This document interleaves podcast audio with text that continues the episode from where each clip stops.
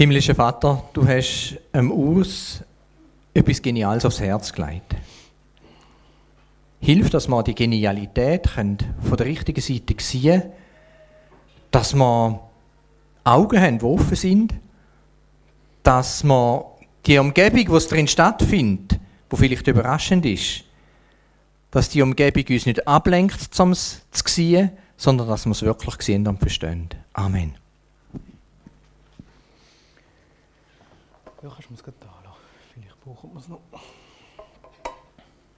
Sie steht am Grab und brüllt. Brüllt herzzerreißend. Sie kann es nicht verstehen. Sie ist irgendwie durcheinander. Sie hat sich verabschieden. Man weiß ja, es ist ja wichtig, dass man sich verabschieden kann, wenn jemand lieb stirbt. Aber in dieser Kultur ist das so gewesen, dass man äh, am Sonntag so Sachen nicht machen. Also dort war es halt Samstag, Sabbat. Sie war dabei, gewesen, wie er rumgekommen ist und sie hat gesehen, wo sie ihn angelegt haben und jetzt hat sie wollen, nach dem Sabbat, nach dem Viertag, sich verabschieden. Man hat dort einmal noch die Toten so einbalsamiert und all das haben sie nicht mehr machen wegen dem Viertag und darum ist jetzt da. Ihr kennt wahrscheinlich die Frau. Maria. Maria Magdalena, wo mit ihren Kolleginnen gekommen ist, Freundinnen. Wir lesen in der Bibel, wie sie dabei war, wie Jesus gestorben ist. Sie war am Kreuz, sie hat das mitgelitten. Und wir müssen verstehen, die Maria, die hat ein ganz tiefes Verhältnis gehabt zu dem Jesus. Wir lesen in der Bibel, dass er sie befreit hat von sieben Dämonen. Jesus ist für sie viel mehr als einfach ein guter Kollege, ein Freund. Er hat ihr geholfen, wieder zurückzukommen in ein Leben hinein, das lebenswert war. Und sie hat an den Jesus geglaubt und sie ist mit dem Jesus mit und dann hat sie müssen erleben, wie man ihn falsch angeschuldigt hat und nachher gekreuzigt hat. Und sie ist dem Jesus beigestanden bis am Schluss. Und hat können beobachten, wo sie jetzt eben den Jesus angelegt haben.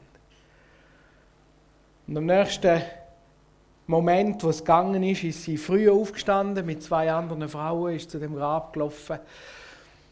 Und das Grab, das ist so ein riesiges Ding mit einem riesigen Grabstein, oder? Und sie haben gerätselt wie bringen wir den Stein weg? Und nachher kommt, und jetzt stellt euch vor, ihr seid sicher auch schon mal auf einem Grab gewesen. Gräber haben so die Eigenart, dass sie immer etwa gleich aussehen. Blumen sind vielleicht ein bisschen anders. Aber grundsätzlich auf dem Grab ist nicht gut, wenn sich zu viel verändert. Und jetzt kommen die Frauen und der Grabstein, der große Stein, das Tor ist weggerollt. Und wenn du dort anlaufst, du weißt, irgendetwas ist passiert. Und das, was da passiert ist, ist vielleicht nicht gerade so, ist nicht normal. Und sie kommen, dann wird erzählt, wie sie in das Grab hineinschauen und Jesus ist nicht da. Und sie hat sich verabschieden und jetzt ist er nicht da. Ganz traurig, es funktioniert so nicht. Der ist nicht da. Und dann lesen wir im Johannes-Evangelium, wie sie zurückgeht. Der Jünger sagt, die rennen zum Grab, schauen rein, gehen rein. Irgendwie muss sie daneben stehen. Und dann so, wie es Männer machen, oder? Sie kommen Gedanken versunken raus und laufen einfach davon. Und sind weg. Und sie steht da. Immer noch allein. Und sie versteht nicht, was passiert ist. Versteht einfach nicht, was gelaufen ist. Und sie brüllt. Kommt nicht raus. Und dann passiert das Nächste, was nicht normal ist. Auf einmal sieht sie zwei Engel dort hocken. Einer dort, wo Jesus den Kopf hatte und einer dort, wo die Füße sind. Ich weiß nicht, wie du reagierst, wenn du den Engel siehst. Und wie es aus den anderen Evangelien berichtet wird, hat man die Engel als Engel erkannt. Die einen schreiben, sie haben geleuchtet. Also ich hätte das so noch nie gesehen, aber ich wäre wahrscheinlich erstaunt, überrascht. Und sie fragen Maria, was suchst Und wenn wir den Text anschauen, dann merken wir, die, mehr, die Maria reagiert gar nicht groß auf die Engel. Die ist so am Boden zerstört, dass selbst Engel einfach, sie lässt die wie links liegen. Ihr Jesus ist nicht da. Und sie dreht sich um und da kommt ein Mann. Und sie sagt, wo hast du ihn angelegt? Sie meint, er sagt der, der Gärtner. Er fragt, was, was suchst du? Und er, wo hast du ihn angelegt? Verstehen wir, wie traurig das die Maria ist? Und nachher sagt der Gärtner, Maria. Und er schaut sie an und merkt, das ist Jesus. Ich habe die Geschichte, die lesen wir im Johannesevangelium, Kapitel 20, ab Vers 11, nicht die letzte in meiner stillen Zeit gelesen. Und ich äh, muss sagen, die Geschichte hat mich wieder neu fasziniert. Die Frau sucht, sucht richtig, wie unsere Kinder jetzt einmal gesucht haben, oder? Und wenn wir etwas suchen, dann haben wir relativ genau vor Augen, wie das müsste sein, was wir jetzt da suchen müssen? Und ich weiß nicht, wie ihr das macht. Ich überlege immer, wo ich das letzte Mal gehabt? Und dann gehe ich dort suchen, wo ich das letzte Mal hatte. Und sie weiß genau, was sie sucht. Sie sucht einen Leichnam.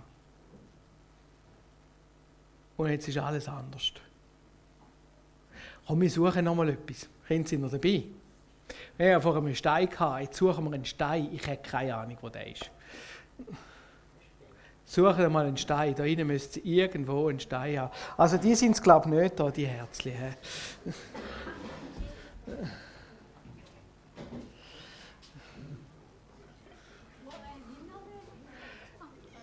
Ich habe ihn nicht versteckt, ich weiß es nicht. Hast du ihn gefunden? Hahaha, danke vielmals. Ein Stein. Wo, wo hast du ihn gefunden?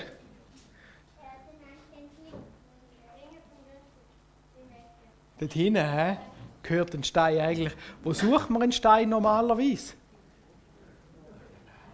In den Bergen, am Fluss, auf dem Kiesweg, draußen, nicht drinnen, oder? Und wo Steine auch nie gut sind, wenn sie durch die Scheiben durchfliegen, oder? Macht nicht so viel Freude. Habt ihr auch schon mal etwas gesucht und gesucht und gesucht, weil ihr euch so eine Vorstellung habt, wo das müsste sein, wie das müsste sein?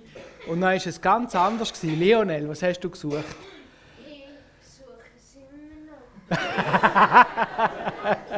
Wasserstrahl. Ja, nein, ich in die Ecke geschossen. Nie Ein Wasserstrahl hast du in die Ecke geschossen? Ah, Wasserpistole hast du in die Ecke geschossen. Dann ist sie weg gewesen, he? Ja, ja. Jetzt ist sie beleidigt. also, wenn irgendjemand in einer Ecke eine Wasserpistole findet, gell, dann äh, könnt ihr sie dem Lionel bringen. Sarah?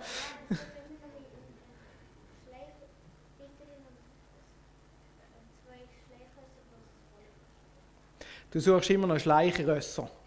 Ritterin und Rösser. Die sind ausritten.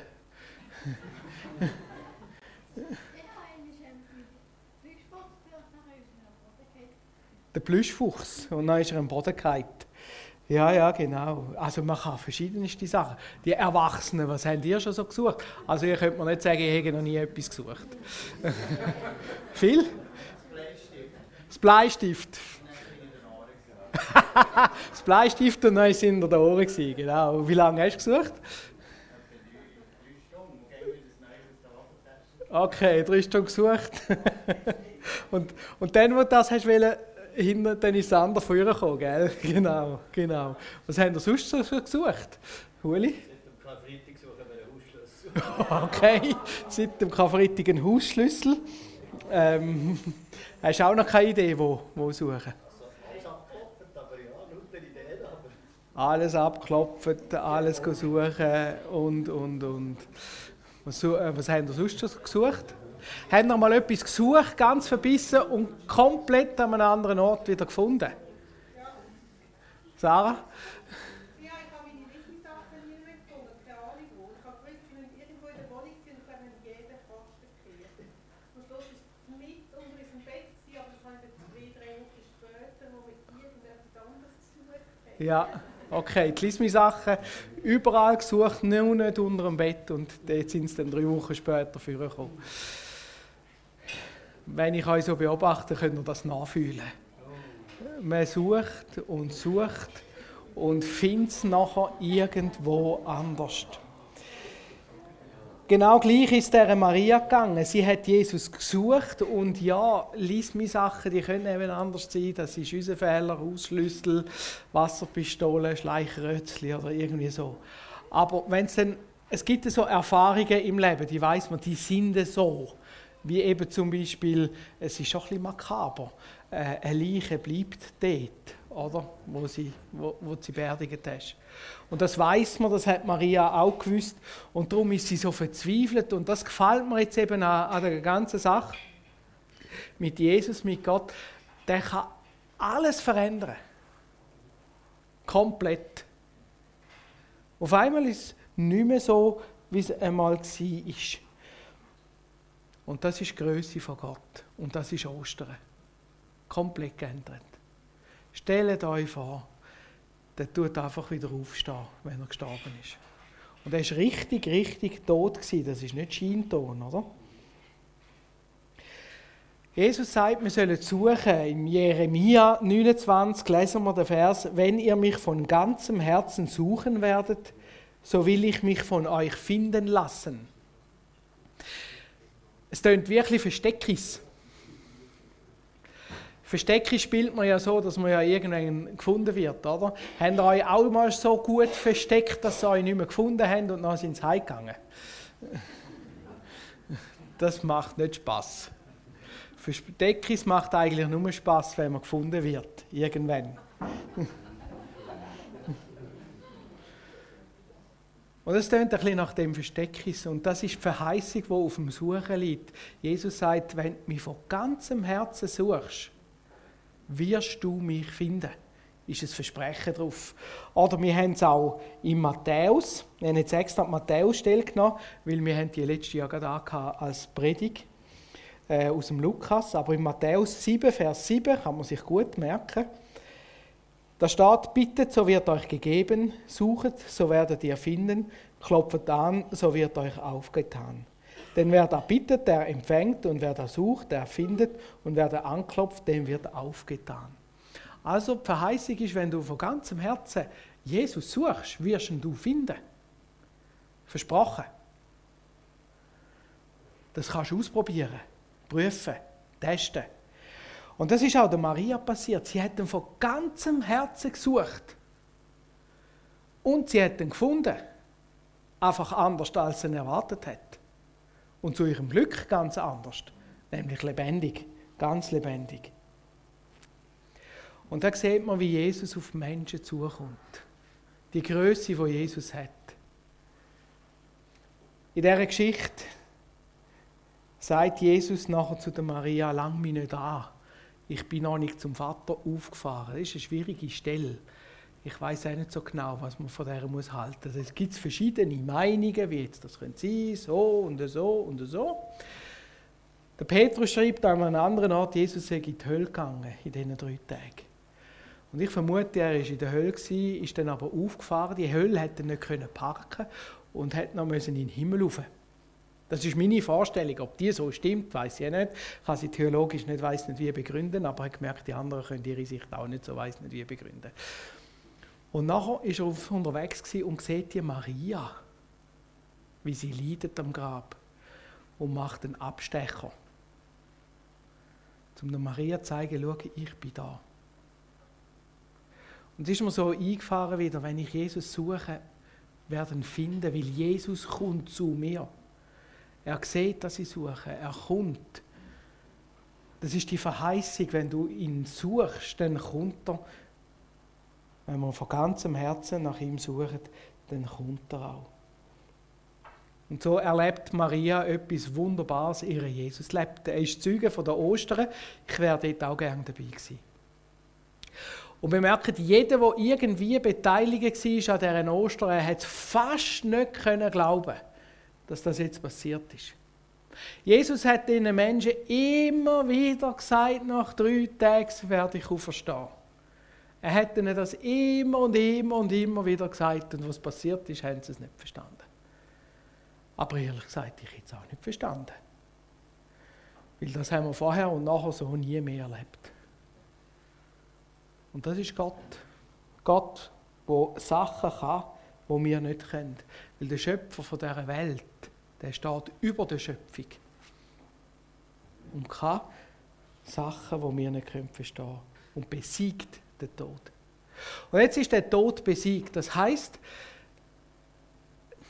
ja, die Hölle hat Jesus nicht können behalten.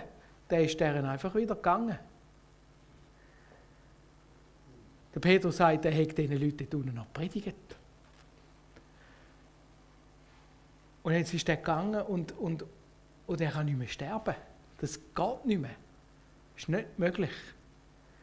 Oder wenn er etwas gemacht hat und nachher könnt ihr es wieder gut machen, dann nützt es nicht mehr, wenn man das wie man, geht nicht. Dann kommt er halt wieder kennt den Weg.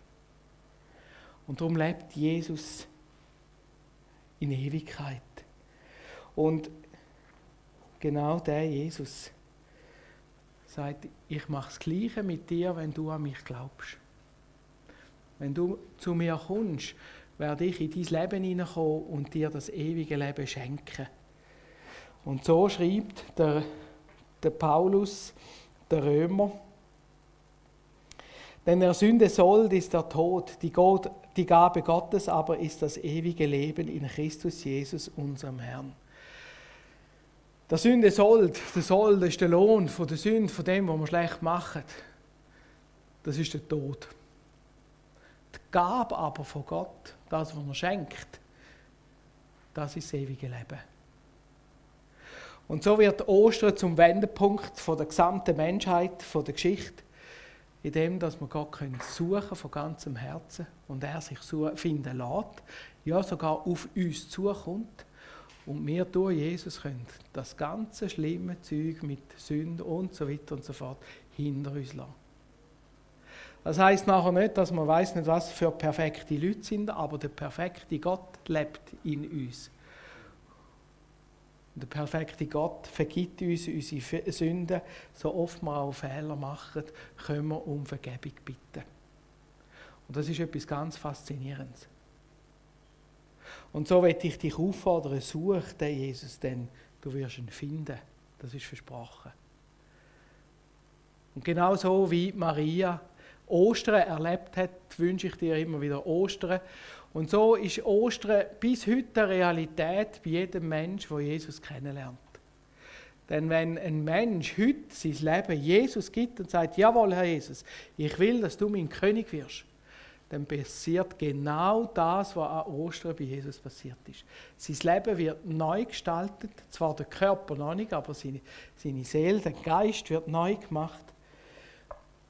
Und er darf wissen, ich lebe ewig eines Tages dann ganz auch mit einem neuen Körper im Himmel. Das ist die Verheißung. Und so ist Ostern nicht einfach nur eine Geschichte von früher, sondern ist eine Realität, die tagtäglich immer wieder stattfindet.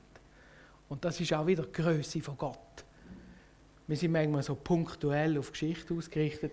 Bei Gott ist es einfach ein bisschen grösser. Immer wieder passiert Ostern. Und das fasziniert mich immer wieder. Jesus ist anders. Jesus reagiert oft ganz anders in der Situation, aber eigentlich immer zu unserem Vorteil. Wir können Jesus suchen und wir werden ihn finden. Amen. Ich möchte noch beten. Herr Jesus Christus, ich danke dir von ganzem Herzen, dass du auferstanden bist an der Ostern, dass du den Tod besiegt hast, dass du wieder gekommen bist und danke, dass Maria das hat dürfen erleben, aber auch alle anderen Jünger, die da sind, wo voller Staunen immer wieder haben können sagen, mal erlebt wirklich. Und danke vielmals, dass das Wunder immer wieder darf passieren. Danke, dass du schenkst, dass Ostern eine Realität ist bis heute. Ich Lob und Dank dafür. Amen.